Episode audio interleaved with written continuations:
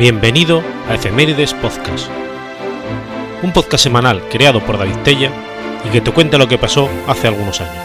Episodio 283, semana del 17 al 23 de mayo.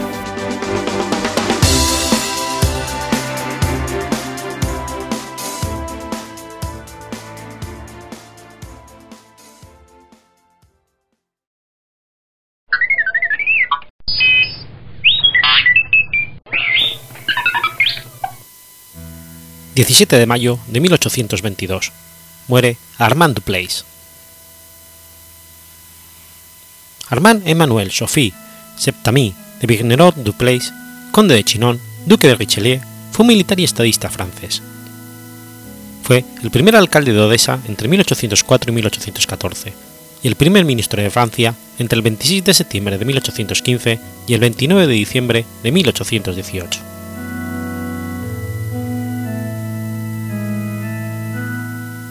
Nació en Burdeos en la familia de Louis Anton Sophie de Bernerot Dupleix, duque de Fronsac.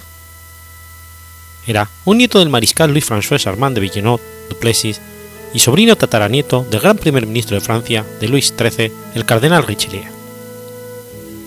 Recibió una brillante educación, dominaba el latín, griego clásico, inglés, alemán, italiano y después en pocos meses aprendió ruso. Sirvió en la corte del rey Luis XVI durante algún tiempo. Tras la Revolución Francesa de 1789, le propusieron un cargo en el gobierno. Sin embargo, él prefirió emigrar, primero a Austria y después a Rusia. En los tiempos de Catalina Grande, como militar, participó en la guerra ruso-turca. Fue condecorado con la Cruz de San Jorge. Al duque Catalina la Grande le presentó a su nieto Alejandro, el futuro emperador Alejandro I, del que llegó a ser un buen amigo. Con la muerte de la emperatriz en 1796, Richelieu marchó a Viena y regresó a Rusia solo cuando su amigo fue coronado emperador. En 1794, la gran emperatriz rusa comenzó un proyecto de gran importancia, la construcción del puerto principal y baluarte en el sur de su imperio, la ciudad de Odessa. Conociendo bien las cualidades personales de Richelieu, Alejandro I, en 1803, lo nombra alcalde de Odessa, y poco después gobernador general de toda la región litoral del Mar Negro ruso, concediéndole el pleno poder ejecutivo y judicial. Según sus contemporáneos, fue una persona muy modesta, trabajadora, atenta y responsable. Era tanto un noble brillante como un buen administrador, católico devoto pero respetaba las religiones confesadas por los otros ciudadanos. Cuando se produjo una epidemia de peste en 1812, él fue el único oficial que se atrevió a visitar a los enfermos de la ciudad, ayudando a los médicos a guardar la cuarentena. El mismo año, donó todos sus ahorros en bien de la lucha contra la invasión napoleónica al Imperio ruso. El duque de Richelieu siempre prestaba mucha atención al alojamiento de los inmigrantes que venían a Odessa de todos los confines de Europa en busca de una mejor vida. La década de la gobernación del duque de Richelieu dio un gran empuje al desarrollo multilateral de la ciudad de Odessa y toda la región. Cuando su carruaje abandonaba la ciudad en 1814, camino de Francia, donde le esperaba el cargo de primer ministro, casi toda la ciudad la acompañó en despedida. En el periodo de restauración de los Borbones, Richelieu volvió a servir a su rey, ahora Luis XVIII, primero como delegado en los Estados Mayores del emperador Alejandro I y después como el primer ministro de Francia. La propuesta del cargo de parte del rey la comentó bien un diplomático. En la persona de Richelieu, Francia ha adquirido lo que no vio durante los últimos 100 años, a un ministro honesto. Gracias a sus cualidades diplomáticas, Francia logró despedirse tan pronto de las tropas aliadas de ocupación. Pero el 12 de diciembre de 1821, Richelieu dimitió de su cargo definitivamente. En mayo de 1822, ya hechas las maletas para regresar a su, como él decía, querido Odessa para siempre, murió en París y fue enterrado en el sepulcro familiar de los Richelieu en la capilla de la Sorbona.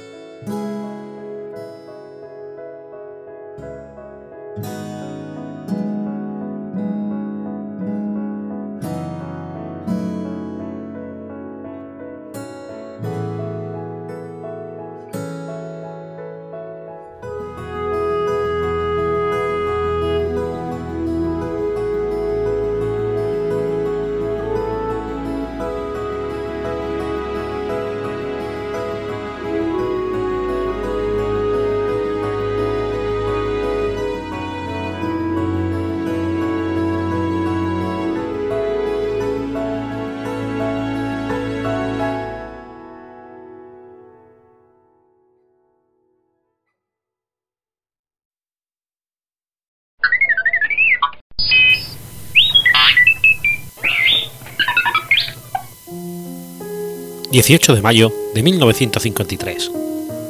Jacqueline Cochran se convierte en la primera mujer en romper la barrera del sonido. Jacqueline Cochran fue una pionera de la aviación estadounidense, considerada una de las principales pilotos de carrera de su generación. Fue la primera mujer que rompió la barrera del sonido y la primera que voló un jet a través del océano, entre muchos otros récords. Jacqueline Conrad, nacida como Bessie Lee Pittman, al noreste de Florida, era la más joven de los cinco hijos de Mary e Ira Pittman, un carpintero que se mudaba de pueblo en pueblo, estableciendo y modificando molinos. Ya que su familia no era rica, la infancia de Cochran en los pueblos de Florida fue similar a la de cualquier otra familia humilde de esa época. Bessie Pittman contrajo matrimonio con Robert Cochran, un joven mecánico de aviación de la base naval cercana a Pensacola, en Valley Clay, Georgia, el 13 de noviembre de 1920.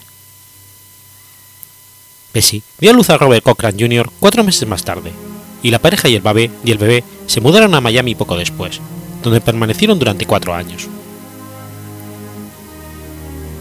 Tras iniciar los trámites del divorcio, Cochran regresó al noreste de Florida y se estableció en Dufferin Springs, donde vivían sus padres.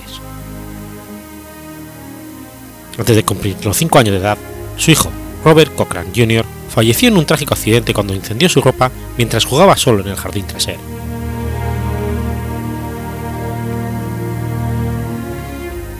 Más tarde, Cochran consiguió un empleo en Pensacola como peluquera, hasta que decidió mudarse a la ciudad de Nueva York. Allí usó su apariencia y personalidad ambiciosa para obtener un empleo en un prestigioso salón de belleza en Saks Fifth Avenue. En esa época se cambió el nombre de, de Mrs. Bessie Cochran a Mrs. Jackie Cochran. Aunque Cochran negaba a su familia y su pasado, siguió en contacto con ellos y les brindó ayuda económica en el correr de los años. Algunos miembros de su familia incluso se mudaron a su finca en California después de que volviera a casarse. Sin embargo, tenía instrucciones de decir siempre que era su familia adoptiva. Al parecer, Jackie quería esconder los primeros capítulos de su vida y consiguió hacerlo con éxito hasta después de su fallecimiento.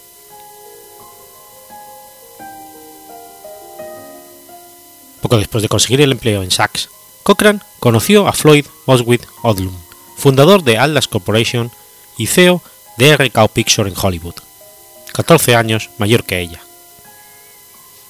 Se decía que era uno de los 10 hombres más ricos del mundo.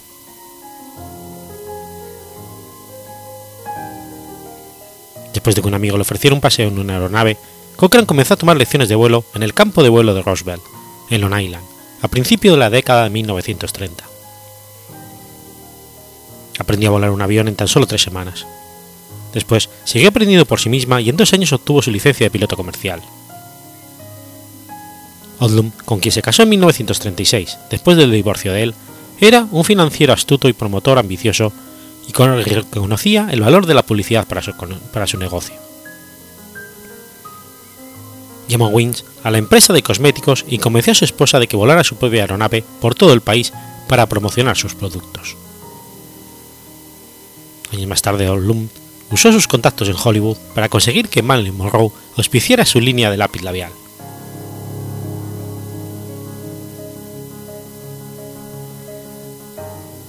Conocida por sus amigos como Jackie, y con el apellido Cochran, participó en la carrera aérea Buck Robertson en 1934.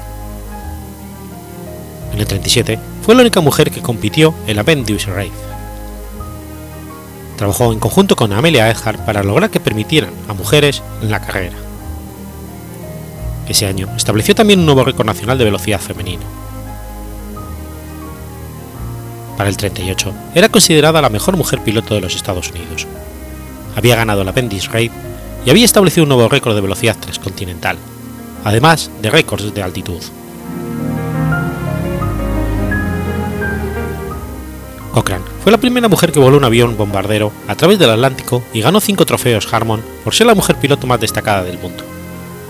A veces la llamaban la reina de la velocidad. Antes de que los Estados Unidos entraran en la Segunda Guerra Mundial, Cochran formó parte de Wings of Britain, una organización que transportaba aeronaves construidas en los Estados Unidos hacia Gran Bretaña, por lo que fue la primera mujer que voló un bombardero a través del Atlántico. Gran Bretaña ofreció sus servicios a la Royal Air Force y trabajó durante varios meses en el Air Transport Auxiliary, donde reclutaban mujeres pilotos calificadas en los Estados Unidos y las llevaban a Inglaterra para sumarlas a la fuerza. En septiembre del 40, Cochrane le escribió a Eleanor Roosevelt para prometerle comenzar una división aérea femenina en el ejército estadounidense.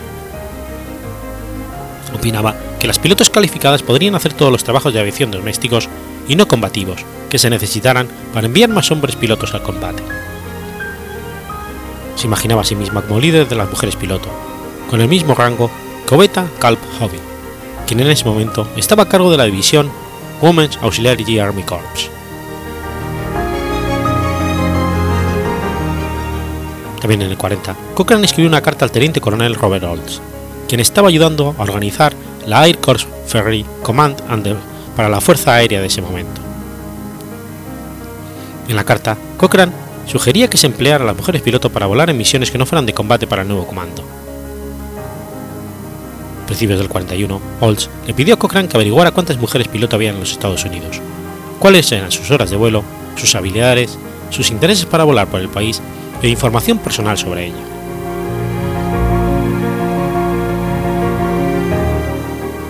Para solucionar la escasez de pilotos, el teniente general Henry Hub Harold era la persona a la que necesitaba convencer de que las mujeres piloto eran la solución para sus problemas de personal.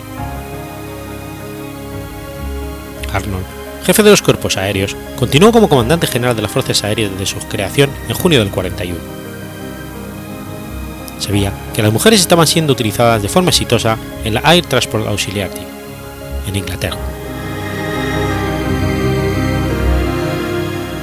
Cuando Arnold le pidió a Cochrane que fuera a Gran Bretaña a estudiar a la ATA, ella pidió a 76 de las mujeres pilotos más calificadas que fueran con ella y volaran para la ATA. Los requisitos eran altos, al menos 300 horas de vuelo, pero la mayoría de los pilotos tenían más de 1000. Las que fueron a Canadá descubrieron que los requisitos también eran altos.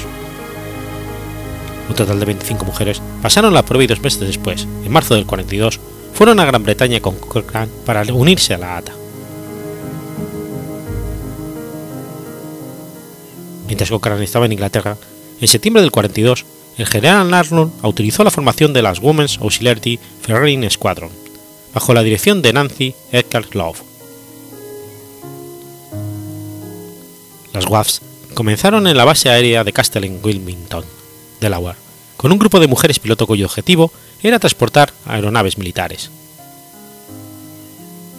Una vez enterada de su existencia, Cochrane regresó de inmediato a Inglaterra. Su experiencia en Gran Bretaña con la ATA le había convencido de que las mujeres piloto podían entrenarse para hacer mucho más que operaciones de transporte. Tras convencer a Arnold con Maña para que ampliara las oportunidades para las mujeres piloto, el general sancionó la creación de Women's Flying Training Department y puso a Cochrane en la cabeza. En agosto del 43, ambos estatutos se fusionaron para crear Women's Air Force Service Pilots, con Cochrane como directora y Nancy Love como jefa de la división de transporte. Como directora, Cochrane supervisó el entrenamiento de cientos de mujeres piloto en el antiguo campo Avenger de Southwater, Texas. Por sus contribuciones durante la guerra, recibió la medalla por servicio distinguido de la Fuerza Aérea y la Cruz de Vuelo Distinguido. Cuando terminó la guerra, una revista contrató a Cochrane para que realizara un informe sobre los eventos globales de posguerra. En ese trabajo, presentó la rendición del general japonés Yamashita en las Filipinas. Fue la primera mujer no japonesa que ingresó a Japón después de la guerra y asistió a los juicios de Nuremberg en Alemania.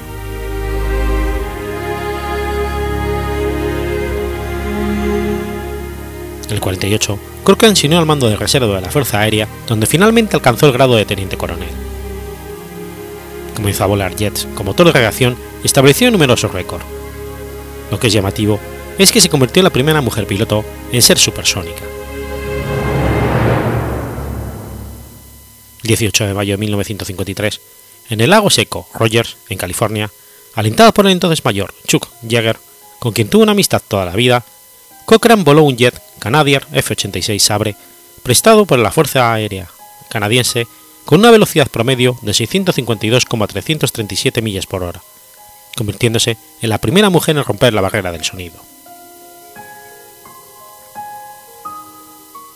Cochrane. También fue la primera mujer que aterrizó y despegó en un portaaviones, la primera en alcanzar Mad Dodge, la primera en, en pilotar un avión bombardero a través del Océano Atlántico, la primera que hizo un aterrizaje a ciegas, la primera mujer presidenta de la Federación Aeronáutica Internacional, la primera que voló un jet de ala fija a través del Atlántico, la primera que voló a más de 20.000 pies de altura con una máscara de oxígeno. Y la primera que entró en la carrera transcontinental Bendix. Aún mantiene más récord de distancia y velocidad que cualquier piloto vivo o muerto, hombre o mujer.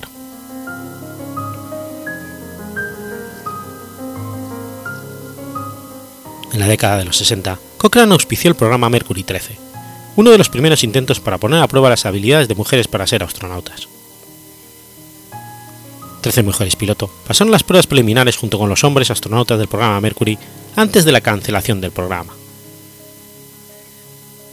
Nunca fue una iniciativa de la NASA, aunque lo encabezaron dos miembros del Comité de Ciencias de la Vida de la NASA, uno de los cuales, William Randolph Lovelace II, era amigo cercano de Cochrane y su esposo.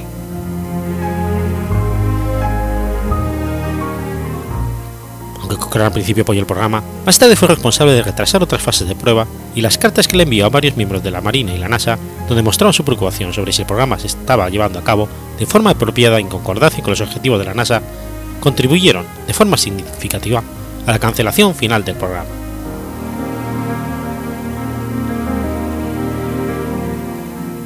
Congreso, llevó a cabo audiencias para determinar si la exclusión de las mujeres del programa de astronautas era o no discriminatoria, durante las cuales John Glenn y Scott Carpenter testificaron en contra de admitir a las mujeres en estos programas.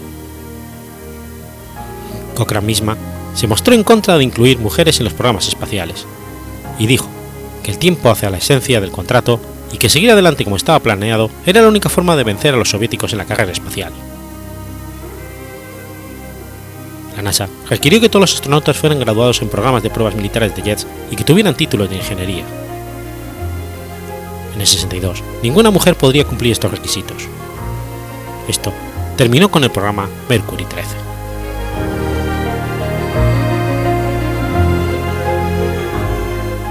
Cochrane, una republicana de toda la vida, como resultado de su participación en la política y en el ejército, trabó amistad con el general Dewey Eisenhower,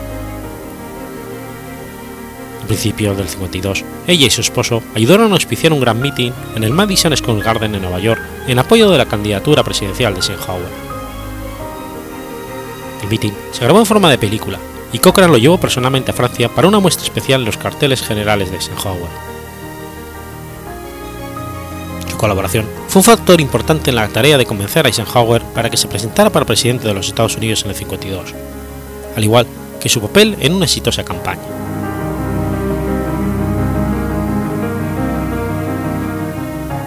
Ambiciosa políticamente, Cochrane se postuló como congresista en el 56 para el Distrito 29 de California como la candidata del Partido Republicano. Su nombre apareció durante la campaña, y en la boleta como Jacqueline Cochrane Odlum.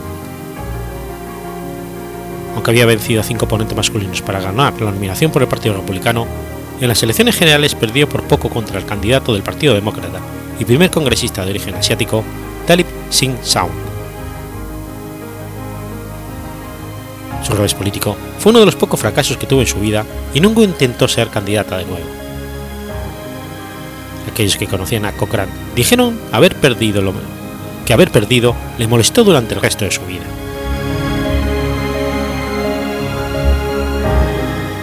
Cochrane falleció el 9 de agosto de 1980 en su casa de, Indio, California, que compartía con su esposo. Durante el curso de su larga carrera en la aviación, utilizó con regularidad el aeropuerto de Termal, que fue renombrado como Desert Resort Regional y más tarde como Aeropuerto Regional Jacqueline Cochran en su honor.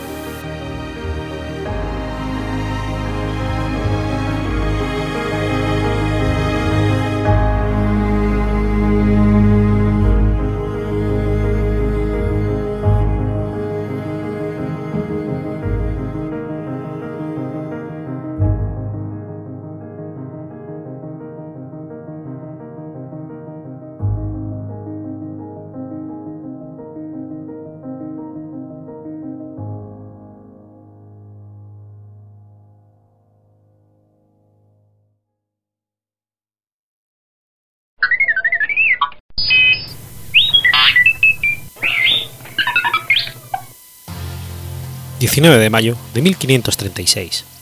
Es decapitada Ana Bolena. Ana Bolena fue reina consorte de Inglaterra por su matrimonio con Enrique VIII. Ana era hija de Tomás Bolena, un tarde premier conde de Wiltshire y primer conde de Ormonde, y su esposa, Lady Isabel Bolena, hija de Thomas Howard, segundo duque de Norfolk. En momento de su nacimiento, la familia Bolena estaba considerada una de las más respetables de la aristocracia inglesa, aunque ostentaban un título desde hacía solo cuatro generaciones. El padre de Ana era un diplomático respetado por su talento para los idiomas. Era ya favorito de Enrique VII, que le envió a muchas misiones diplomáticas en el extranjero. Continuó con su carrera bajo el reinado de Enrique VIII, que subió al trono en 1509 en Europa, Tomás Bolena tuvo muchos admiradores debido a su profesionalismo y su encanto. Entre ellos se encontraban los archiduques Margarita de Austria, hija de Maximiliano I, emperador del Sacro Imperio Romano Germánico, que gobernaba los Países Bajos en nombre de su padre. Quedó tan impresionada por Tomás Bolena que ofreció a la hija de este, Ana, un lugar en su casa. Una buena impresión en los Países Bajos por sus maneras y dedicación y vivió allí desde la primavera de 1513 hasta que su padre ordenó que siguiera su educación en París en invierno de 1514. En Francia, Ana fue dama de honor de Claude de Francia y también actuaba de intérprete siempre que hubiera algún importante invitado inglés en la corte. En la casa de la reina, completó sus estudios de francés y adquirió un conocimiento detallado de la cultura francesa y el protocolo. También se interesó por la moda y por la ética que reclamaba la reforma de la Iglesia. Su educación europea terminó en invierno del 1521 cuando regresó a Inglaterra siguiendo las órdenes de su padre. Cuando Ana Bolena llegó a la corte, la primera esposa de Enrique, Catalina de Aragón, era popular a pesar de no participar en política ni en la vida de la corte durante algún tiempo.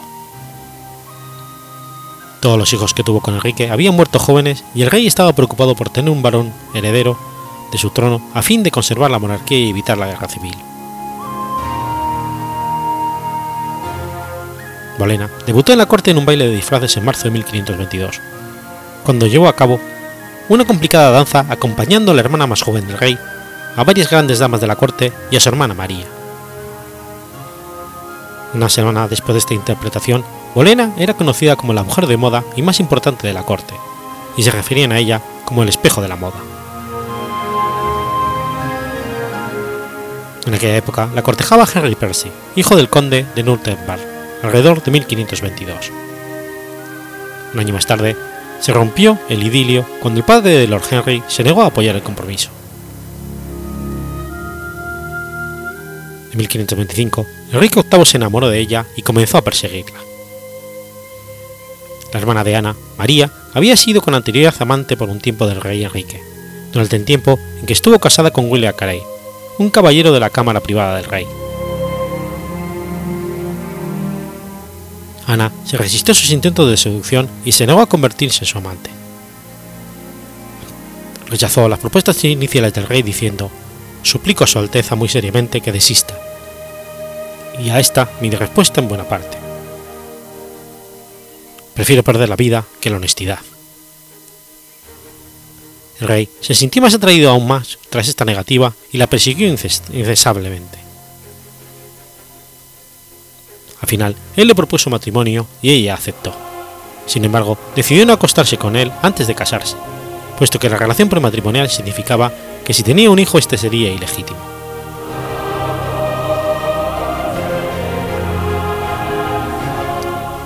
En 1529 parecía que el Papa Clemente VII no fuera a conceder a Enrique la anulación que le había solicitado en el 27.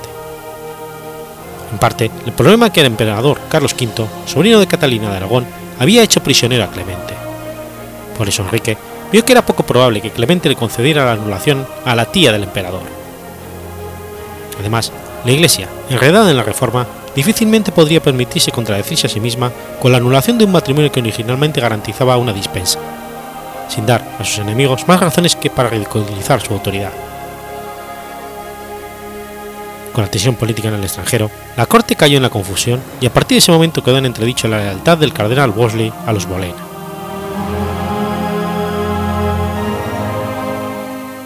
Convencido de que era un traidor, Ana Bolena mantuvo la presión hasta que Wolsey fue despedido de la oficina pública en 1529.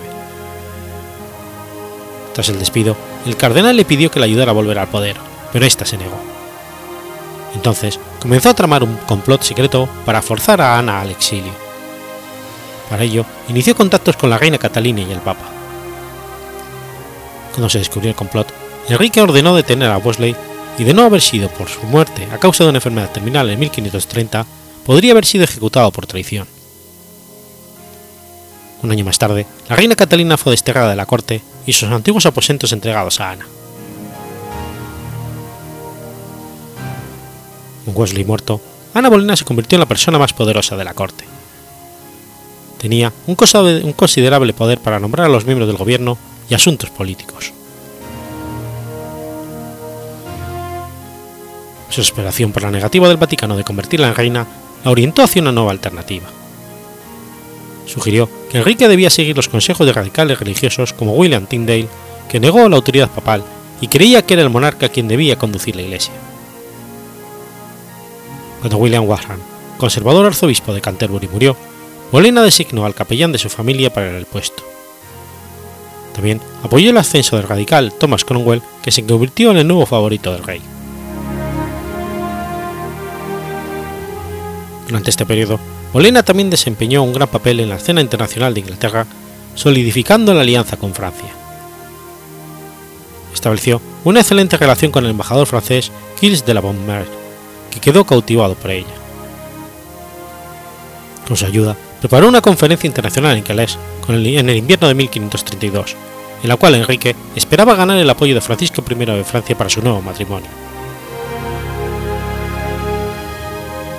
Antes de partir hacia Calais, Enrique le otorgó a Ana el marquesado de Pembroke, convirtiéndola en la primera plebeya inglesa en convertirse en noble por derecho propio en lugar de por herencia.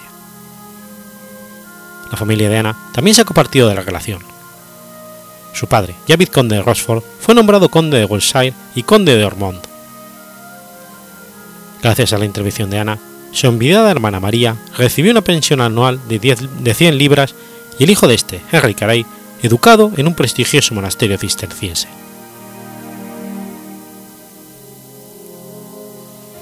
La conferencia de Calais fue un triunfo político, ya que el gobierno francés finalmente dio su apoyo al nuevo matrimonio de Enrique. Inmediatamente después de volver a Dover, Inglaterra, Enrique y Ana se celebró una ceremonia matrimonial en secreto. Ella quedó embarazada por los pocos meses, y como era costumbre de la realeza, una segunda ceremonia matrimonial que tuvo lugar en Londres el 25 de enero del 33. El 23 de mayo, Thomas Cramer, arzobispo de Canterbury, en la sección del juicio en el tribunal especial que se reunió en el priorato de Dunstable para decidir sobre la validez del matrimonio del rey con Catalina de Aragón, declaró el matrimonio de Enrique y Catalina sin fuerza legal. Cinco días más tarde, el 28 de mayo, Kramer declaró que el matrimonio de Enrique y Ana era auténtico y válido. Siete años después de que su relación con Enrique hubiera comenzado, Ana era por fin legalmente su esposa y reina de Inglaterra. Catalina fue formalmente despojada de su título como reina a tiempo para la coronación de Ana, que ocurrió el 1 de junio de 1533. Desafiando al Papa, Kramer declaró que la Iglesia de Inglaterra estaba bajo control de Enrique, y no de Roma.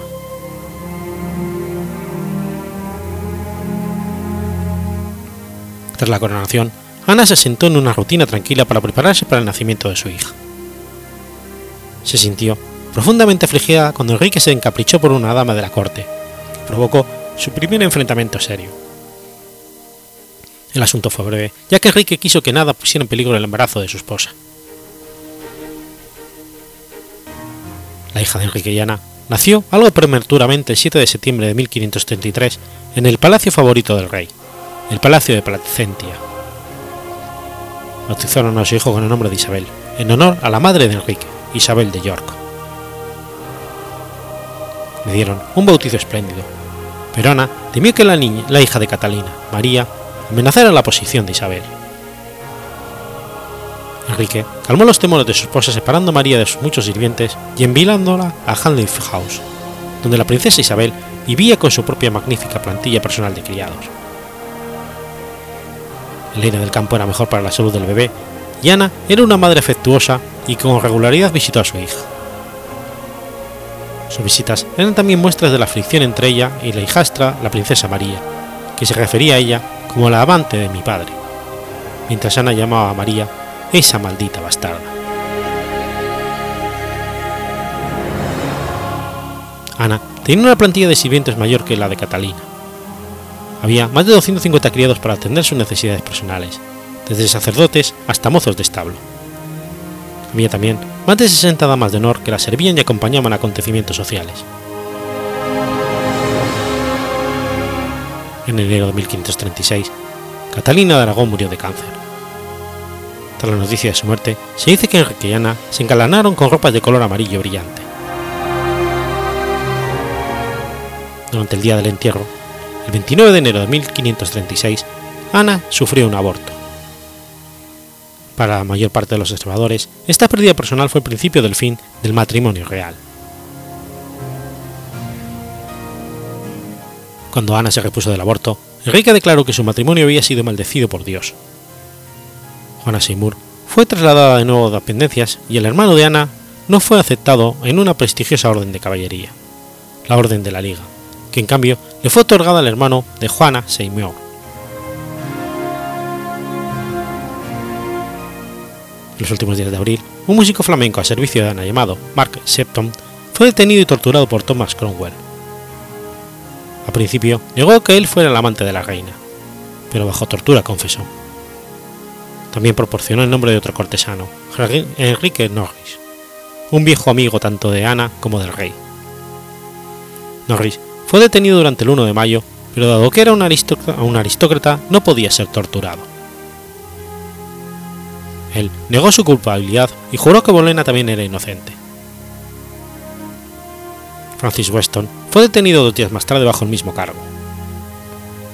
También detuvieron a William Bertram, un mozo de cámara privada del rey, que fue también arrestado por adulterio, pero que realmente parece poco probable que fuera víctima de un viejo rencor contra él, sostenido por Thomas Conwell. El acusado final fue Jorge Bolena, el propio hermano de la reina Ana, detenido bajo acusación de incesto y traición y acusado de mantener relaciones sexuales con su hermana durante los últimos 12 meses. El 2 de mayo de 1536, tras asistir a un partido de tenis, Ana fue detenida y llevada a la Torre de Londres. Allí sufrió una crisis nerviosa menor, exigiendo saber todos los detalles sobre el paradero de su familia y los cargos contra ella.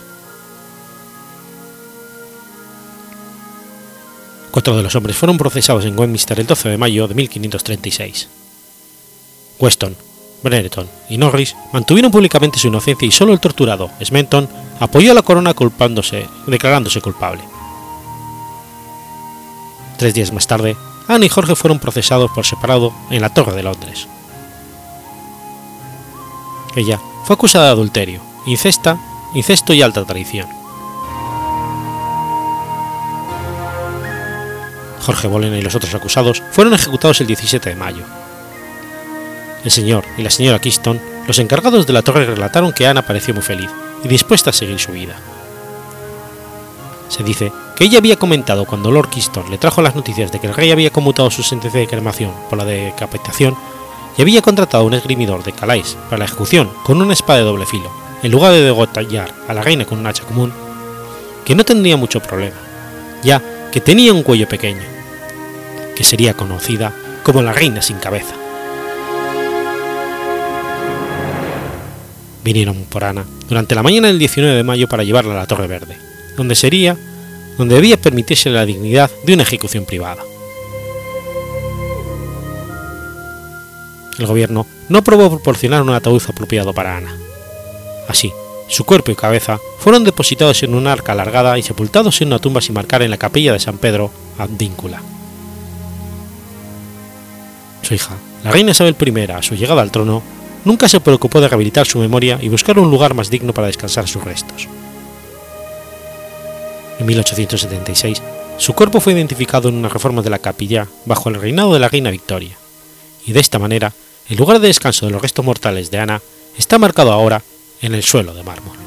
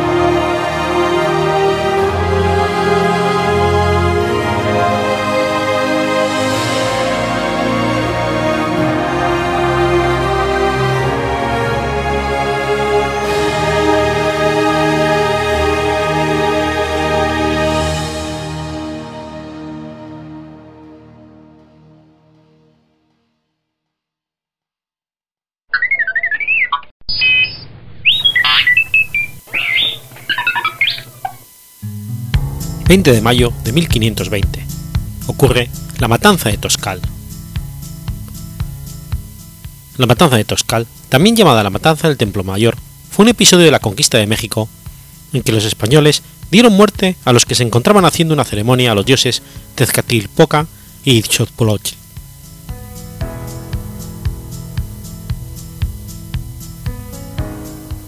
Hernán Cortés salió en febrero de 1519 de Cuba a Yucatán al mando de una expedición de 11 navíos y poco menos de 600 hombres. Al llegar a Cortés a la isla Santa Cruz de la Puerta Latina, que hoy llamamos Cozumel, Cortés se enteró de la existencia de dos españoles que habían naufragado tiempo atrás y habían vivido varios años entre los mayas, Jerónimo de Aguilar y Gonzalo Guerrero. Sin embargo, solamente el primero quiso unirse a la empresa española, ya que Gonzalo Guerrero era por entonces cacique de un poblado maya y tenía esposa e hijos, y dijo lo siguiente. Hermano Aguilar, yo soy casado y tengo tres hijos. Tiénenme por cacique y capitán. Cuando hay guerra, la cara tengo labrada, y horadas las orejas. ¿Qué dirán de mí los españoles, si me ven ir de ese modo? Idos vos con Dios, que ya veis que, que estos mis hijitos son bonitos, y dadme por vida vuestra de esas cuentas verdes que traéis, para darles, y diré que mis hermanos me las envían de mi tierra. Jerónimo de Aguilar hablaba maya y sirvió de intérprete a los recién llegados. La expedición de Cortés se dirigió al Golfo de México y en la desembocadura del río Grijalba los españoles libraron una batalla con los nativos del lugar que ganaron gracias a la superioridad que les daba sus armamentos y los caballos, animales desconocidos en América. Entre los regalos que los indígenas dieron a los vencedores se encontraban 20 mujeres. Una de ellas, Malintzin, hablaba dos lenguas indígenas, el maya y el nautal, por lo que sirvió de intérprete a Cortés junto con Jerónimo de Aguilar. La expedición continuó su camino hacia un sitio que Juan de Grijalva había nombrado un año antes de San Juan de Ulloa. Allí llegaron mensajeros de Montezuma Socoyoci, el emperador más poderoso de Mesoamérica, con ricos regalos para Cortés y sus hombres. Moctezuma había sido informado de la llegada de seres extraordinarios que venían del otro lado del mar, acompañando al dios Quetzalcóatl, quien según la leyenda regresaría un día por el oriente. Sin embargo, Montezuma supo después que los españoles no eran deidades y les pidió que regresaran por donde habían venido. Por su parte, los conquistadores se dieron cuenta de que Moctezuma dirigía un rico y poderoso imperio, lo cual despertó en ellos un enorme deseo de llegar hasta su ciudad capital, México Tenochtitlán. Cortés no hizo caso a la solicitud de Montezuma de abandonar tierras mexicanas, y además desconoció las órdenes expresas de Diego Velázquez de Cuellar de regresar a Cuba. Por el contrario, decidió marchar hacia el interior del territorio. Para dar legalidad a su empresa, Cortés fundó a un lado de San Juan de Ulloa el primer ayuntamiento de tierra firme, al que llamó Villa Rica de la Veracruz. Sus hombres eligieron un cabildo, que era una institución de gobierno de las ciudades españolas formado por alcaldes y regidores, y lo nombraron capitán general. Con esta acción, Cortés quedaba sujeto jurídicamente a la autoridad del rey de España, que en ese momento era Carlos I, y dejaba la del gobernador de Cuba. Cortés era un gran estratega militar y no tardó en saber que había pueblos mesoamericanos que luchaban por mantenerse independientes del dominio mexica y que podían darle su apoyo. Por esa razón, decidió desmantelar sus naves frente a las costas de Veracruz. Cerca de allí, el cacique Totonaca de Zempoala informó a los españoles de que su marcha hacia Tenochtitlán era conveniente que pasaran por el señorío de Chalcala, el cual se mantenía independiente.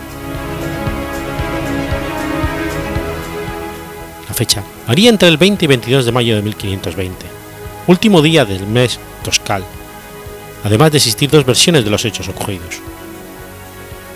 Una es proporcionada por los cronistas de Indias, escritores de formaciones diversas que participaron de una u otra manera en la conquista de las que serían durante tres siglos posesiones españolas. La otra quedó olvidada por mucho tiempo en textos indígenas como el Códice Ramírez, el Códice Aubín y la 13 Relación de Fernando de, Alba y Xochitl. Estos textos indígenas han sido compilados por Miguel León Portilla en su obra Visión de los Vencidos. Desde la perspectiva de los españoles, Bernal Díaz del Castillo justifica la agresión contra la nobleza mexicana en el Templo Mayor, puesto que según se había enterado, los mexicas se habían propuesto asesinar a Pedro de Alvarado, que como se ha dicho, había quedado a cargo de las tropas españolas en México Tenochtitlán.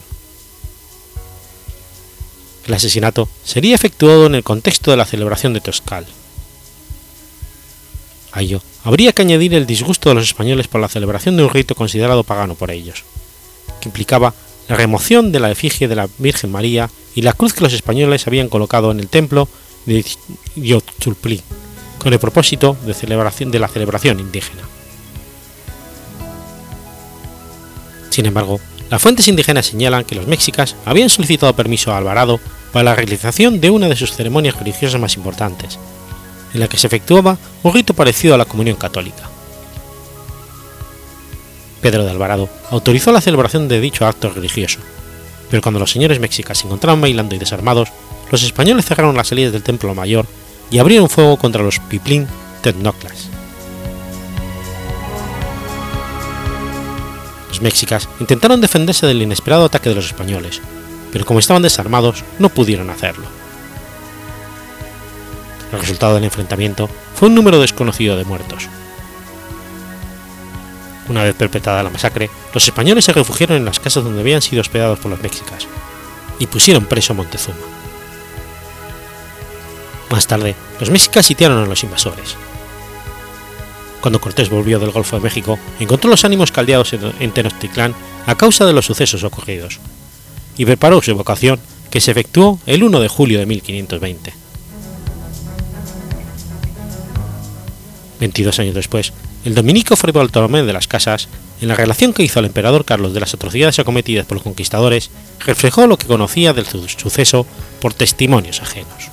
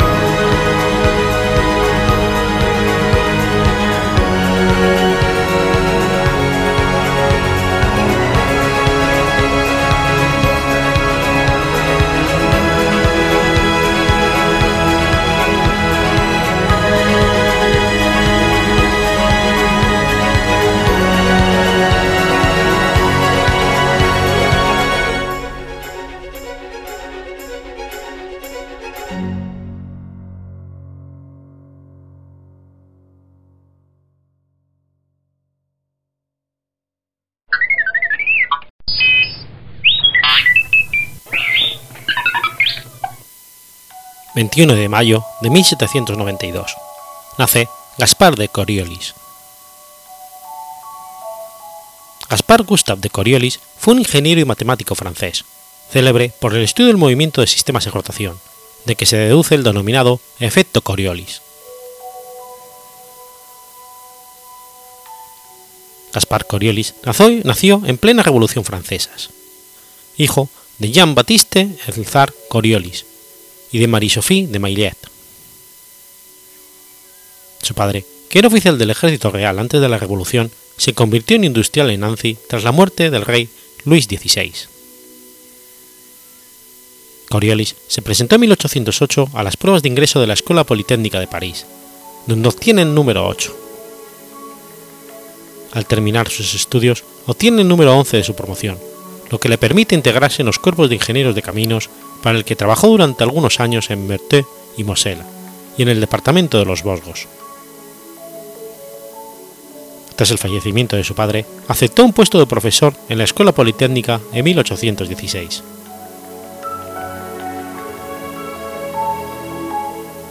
En 1829, Coriolis se convierte en profesor de análisis geométrico e ingeniería mecánica en la Escuela Central de París, trabajando junto a su cuñado Eugène Peclet, uno de los fundadores del centro.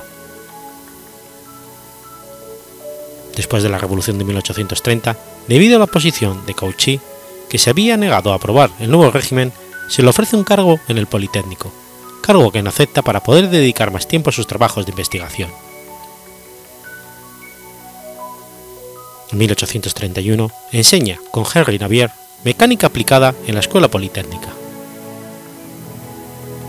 En el 36, a la muerte de este, Coriolis ocupa su lugar en la Escuela Politécnica y en la Academia de las Ciencias. En 1838, Coriolis, entonces ingeniero jefe del Cuerpo de Puentes y Caminos, decidió dejar la ingeniería para convertirse en director de estudios de la Escuela Politécnica, a la muerte de Dulong. Sin embargo, debido a su mal estado de salud, presentó su renuncia a la Politécnica.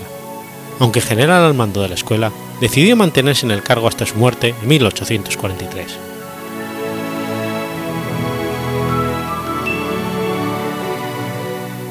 Fue profesor de análisis geométrico y de mecánica general en la Escuela Central de Artes y Manufacturas. Su interés en la dinámica del giro de las máquinas le condujo a las ecuaciones diferenciales del movimiento desde el punto de vista de un sistema de coordenadas, que a su vez está rotando, trabajo que presentó a la Academia de las Ciencias. Debido a la importancia de su trabajo, el efecto Coriolis lleva su nombre.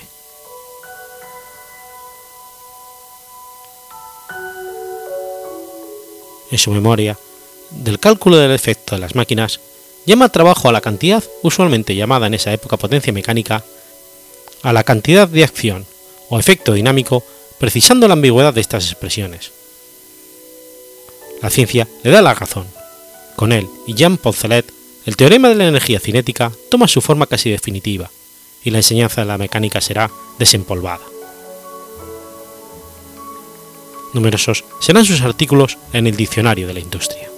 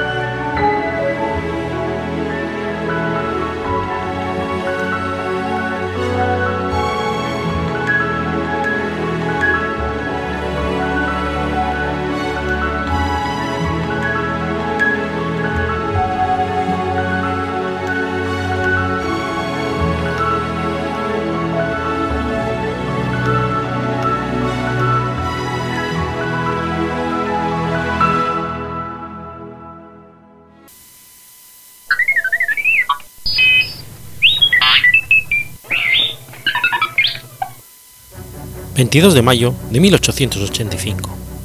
Muere Víctor Hugo. Victor-Marie Hugo fue un poeta, dramaturgo, novelista romántico francés, considerado como uno de los más importantes en lengua francesa.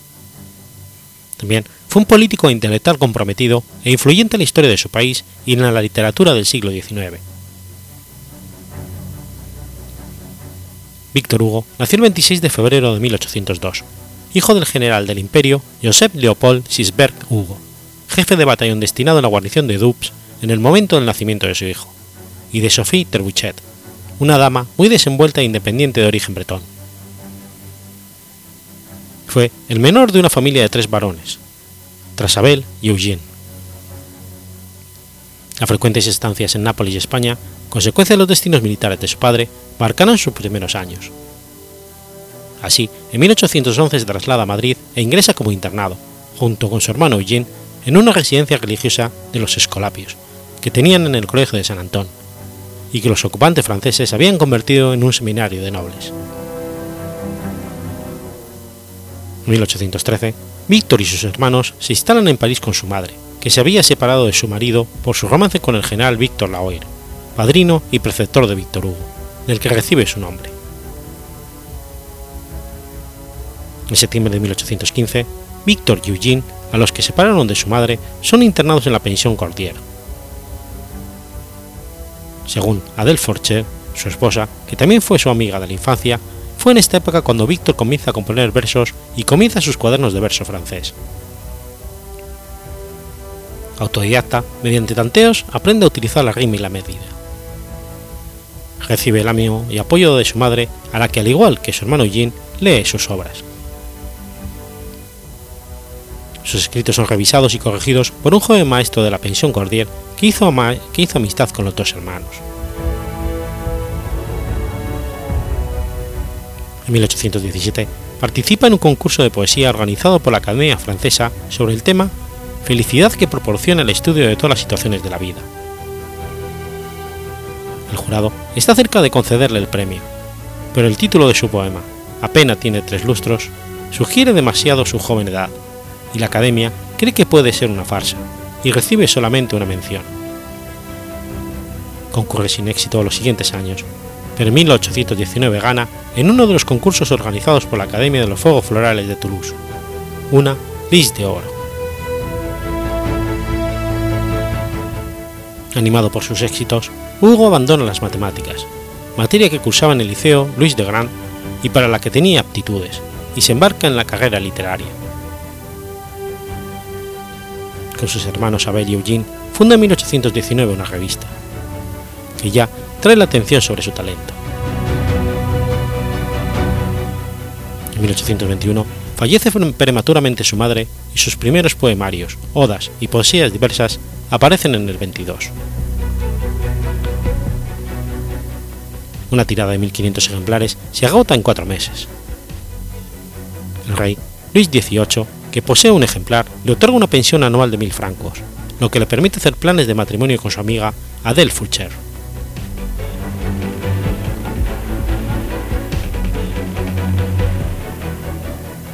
Este matrimonio llevó a su hermano Guille, que pretendía también a la misma dama a la locura, una esquizofrenia que tuvo como consecuencia su reclusión hasta su muerte en 1837.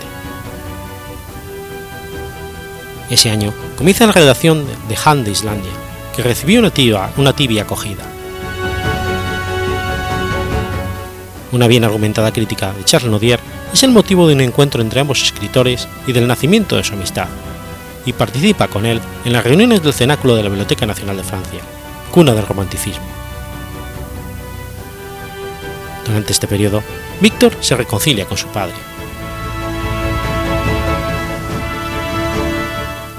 Crowell, obra que publica en 1827, arma un escándalo. En el prefacio de este drama, Hugo se opone a las convenciones clásicas, en particular a las unidades aristotélicas de tiempo y lugar, y establece los primeros fundamentos de su drama romántico. En los tres años siguientes, Hugo se asegurará de la dirección del movimiento romántico en Francia y la supremacía de todos los géneros literarios en la lírica con la edición definitiva de Odas y Baladas, y sobre todo de Orientales, y en teatro con el drama romántico Hernani, seguido de Marion Delorme, y en la narrativa con la novela histórica Nuestra Señora de París.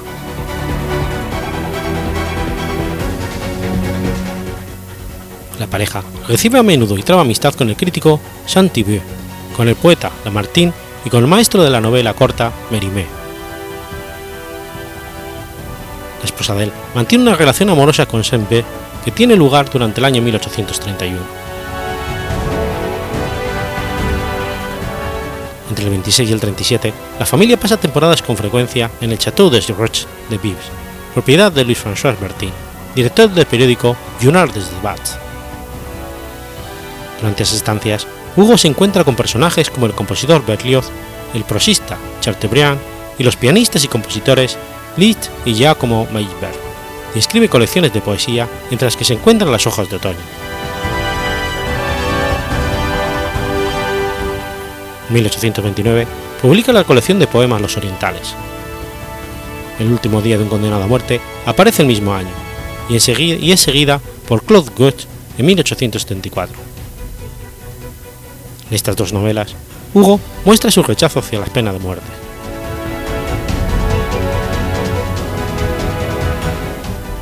1830 es el año de estreno de Hernani, obra que fue motivo de una larga serie de conflictos y enfrentamientos en torno a, la estética teatral entre los clásicos partidarios de la jerarquización estricta de los géneros teatrales y los modernos, la nueva generación de románticos que encabezados por Gautier aspiraba a una revolución del arte dramático y se agrupaban en torno a Víctor Hugo. El triunfo de la Revolución de 1830 facilitará las cosas.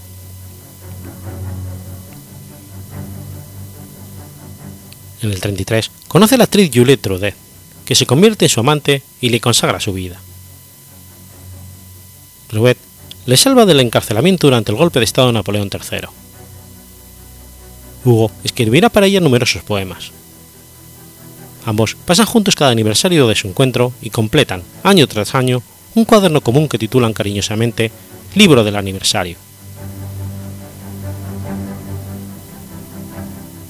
Hugo accede a la Academia Francesa en 1841, después de tres tentativas que resultaron infructuosas, esencialmente a de un grupo de académicos entre los que se encontraba el escritor costumbrista Etienne de Joux, que se oponían al romanticismo y lo combatían ferozmente.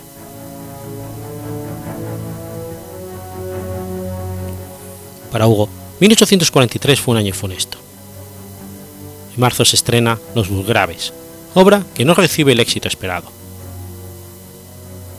Durante la creación de sus obras, Hugo se enfrenta contra todo tipo de dificultades materiales humanas, como teatros poco propicios a los espectáculos de envergadura o reticencias de los actores franceses ante la, ante la audacia de sus dramas, y sus piezas reciben silbidos a menudo por parte de un público poco sensible al drama romántico.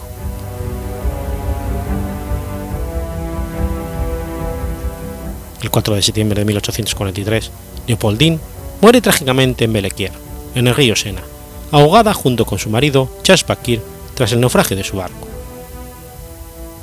Hugo se encontraba entonces en los Pirineos con Juliette Trudet y se entera por la prensa de la muerte de su hija. El escritor se ve afectado terriblemente por esta muerte, que le inspirará poemas como Las Contemplaciones. Al inicio de la Revolución Francesa, de 1848, es nombrado alcalde del octavo distrito de París y posteriormente diputado de la Segunda República con escaño entre los conservadores. Durante los motines obreros de junio de 1848, Hugo participará personalmente en la matanza, comandando tropas frente a las barricadas en el distrito parisino para el que fue nombrado alcalde. Más tarde, desaprobará la sangrienta represión desarrollada tras la revuelta. En agosto de 1848, funda el periódico Le Benement. Apoya la candidatura de Carlos Luis Napoleón Bonaparte, elegido presidente de la República en diciembre del 48.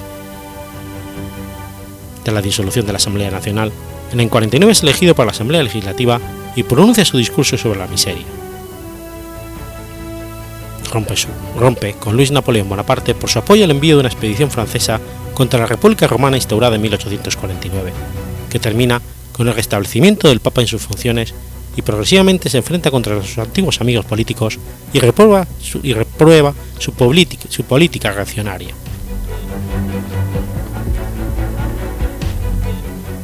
Cuando se produce el golpe de Estado del 2 de diciembre de 1851, Hugo intenta huir pero es retenido.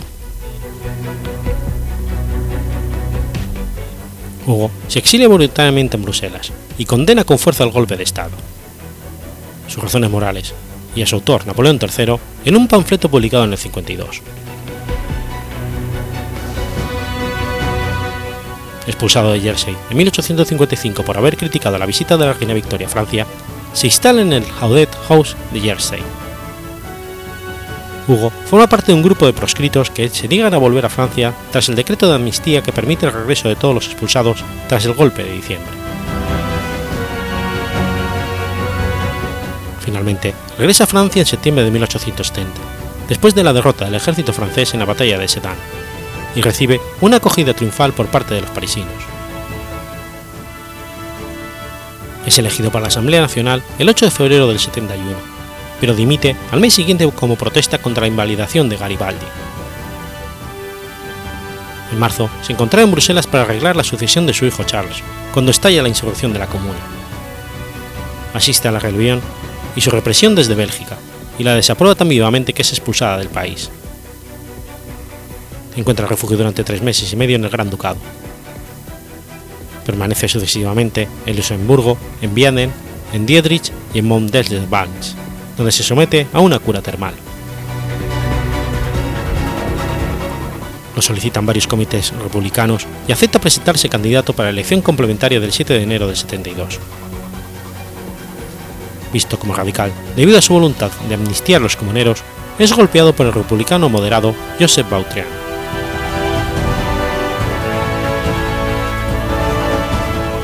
En 1873 reside en París y se consagra a la educación de sus dos nietos, George y Jean, que le inspira a la colección El arte de ser abuelo. El 30 de enero del 76 es elegido senador y milita en favor de la amnistía supone el presidente McMahon cuando éste disuelve la Cámara Baja. En junio de 1878 se siente indispuesto, tal vez aquejado de un evento cerebrovascular. Se traslada a reposar cuatro meses a Guernesey en su residencia de Auteuil House, atendido por su secretario benévolo Richard Lescliffe. Este mal estado de salud pone fin prácticamente a toda su actividad como escritor. El 22 de mayo de 1885 en su, residencia particular, la princesa de Lusignan. Según la leyenda, sus últimas palabras fueron: Es el combate del día y de la noche. Veo la luz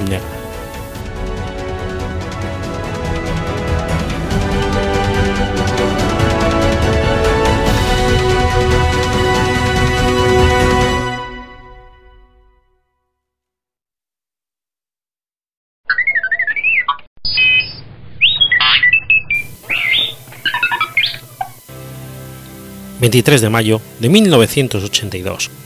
Se estrena Pink Floyd, The Wall.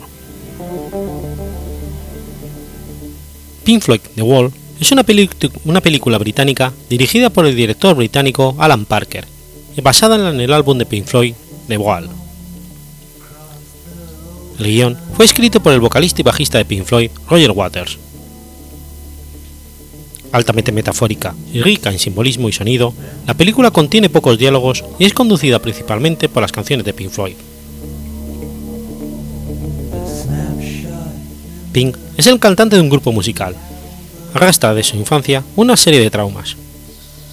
Se le ve inicialmente en un cuarto de hotel, totalmente inexpresivo, viendo la televisión mientras suena la canción The Little Boy That Santa Claus Forgot, de Vera. Luego, se revela que el padre de Pink es un soldado británico, que murió en combate en la batalla de Danzig, durante la Segunda Guerra Mundial, en plena infancia del protagonista. En una analepsis, aparece Pink durante su niñez, en la década de los 50, buscando desesperadamente una figura paterna. En el dormitorio de su madre, descubre el pergamino del rey Jorge VI que anuncia la muerte en combate de su padre, así como reliquias militares paternas. En la escuela es descubriendo escribiendo poemas y es humillado ante sus compañeros por su profesor. Mientras escucha la canción Another Brick in the Wall, Pink imagina un sistema escolar opresivo en el que los alumnos caen en una trituradora de carne.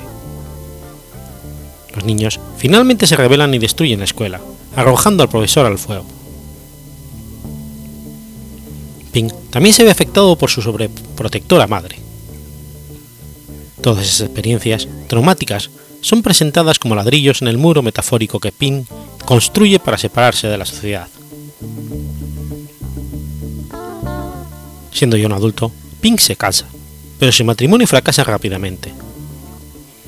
Mientras se encuentra de gira por los Estados Unidos, se entera de la infidelidad de su esposa. Lleva hasta su hotel a una groupie solamente para destrozar el cuarto delante de ella. Pink lentamente empieza a perder la cabeza y a imaginar gusanos metafóricos. Se afeita todo el pelo de su cuerpo y ve enajenado la película Dumb Buster de la televisión. Su manager, junto con el director del hotel y miembros del equipo, lo encuentran totalmente inconsciente en su habitación destrozada, así que lo inyecta para que pueda dar su próximo concierto. Pink se imagina que es un líder neonazi y que su concierto es una reunión al estilo de los congresos de Nuremberg. Sus seguidores empiezan a atacar a las minorías étnicas, tomándose las calles de Londres y causando una gran destrucción. A la escena se le añaden imágenes animadas de martillos marchando sobre las calles destruidas. Pink deja de alucinar, grita ¡Stop! y se le ve después refugiándose en los baños del sitio donde iba a dar el concierto. La siguiente secuencia animada, Pink, presentado como un pequeño muñeco de trapo, es llevado a un juicio y, sen y sentencia final es ser expuesto entre sus similares. El juez da la orden de derribar el muro. Después de un prolongado silencio, el muro explota. Unos niños recogen escombros en la calle, finalizando la película con la imagen de uno de ellos vaciando un cóctel molotov.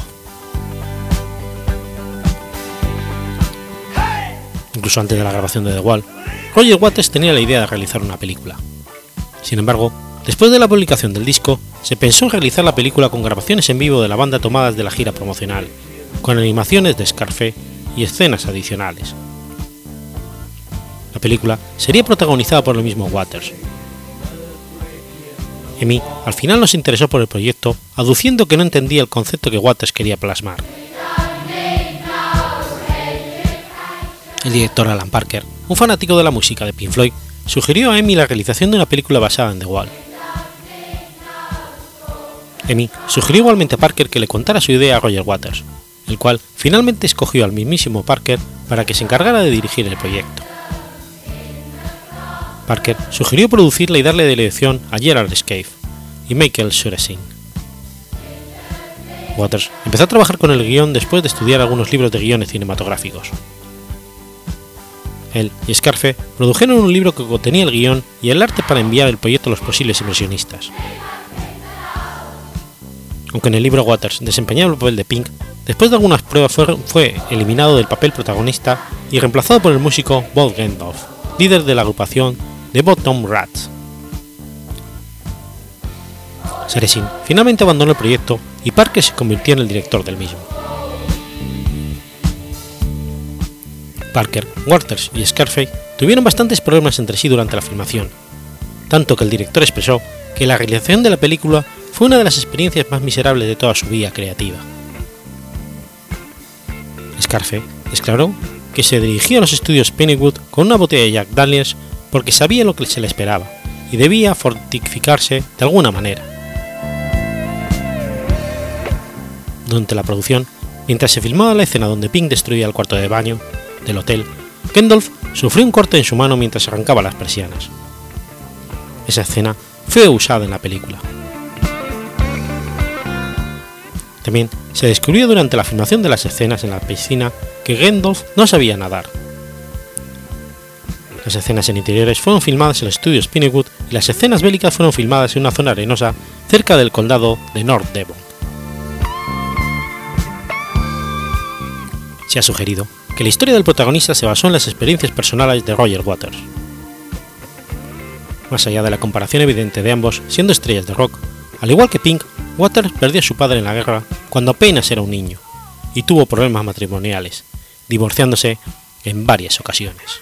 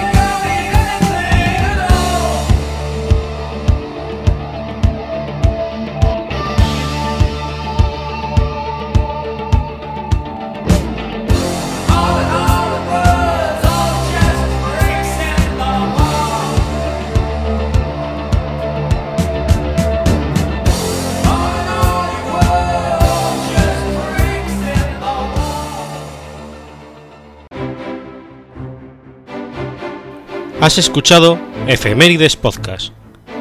Si quieres ponerte en contacto conmigo, puedes hacerlo por Twitter a la cuenta arroba efemeridespod o mi cuenta personal, arroba telladavid, o por correo electrónico a la dirección efemeridespod.gmail.com.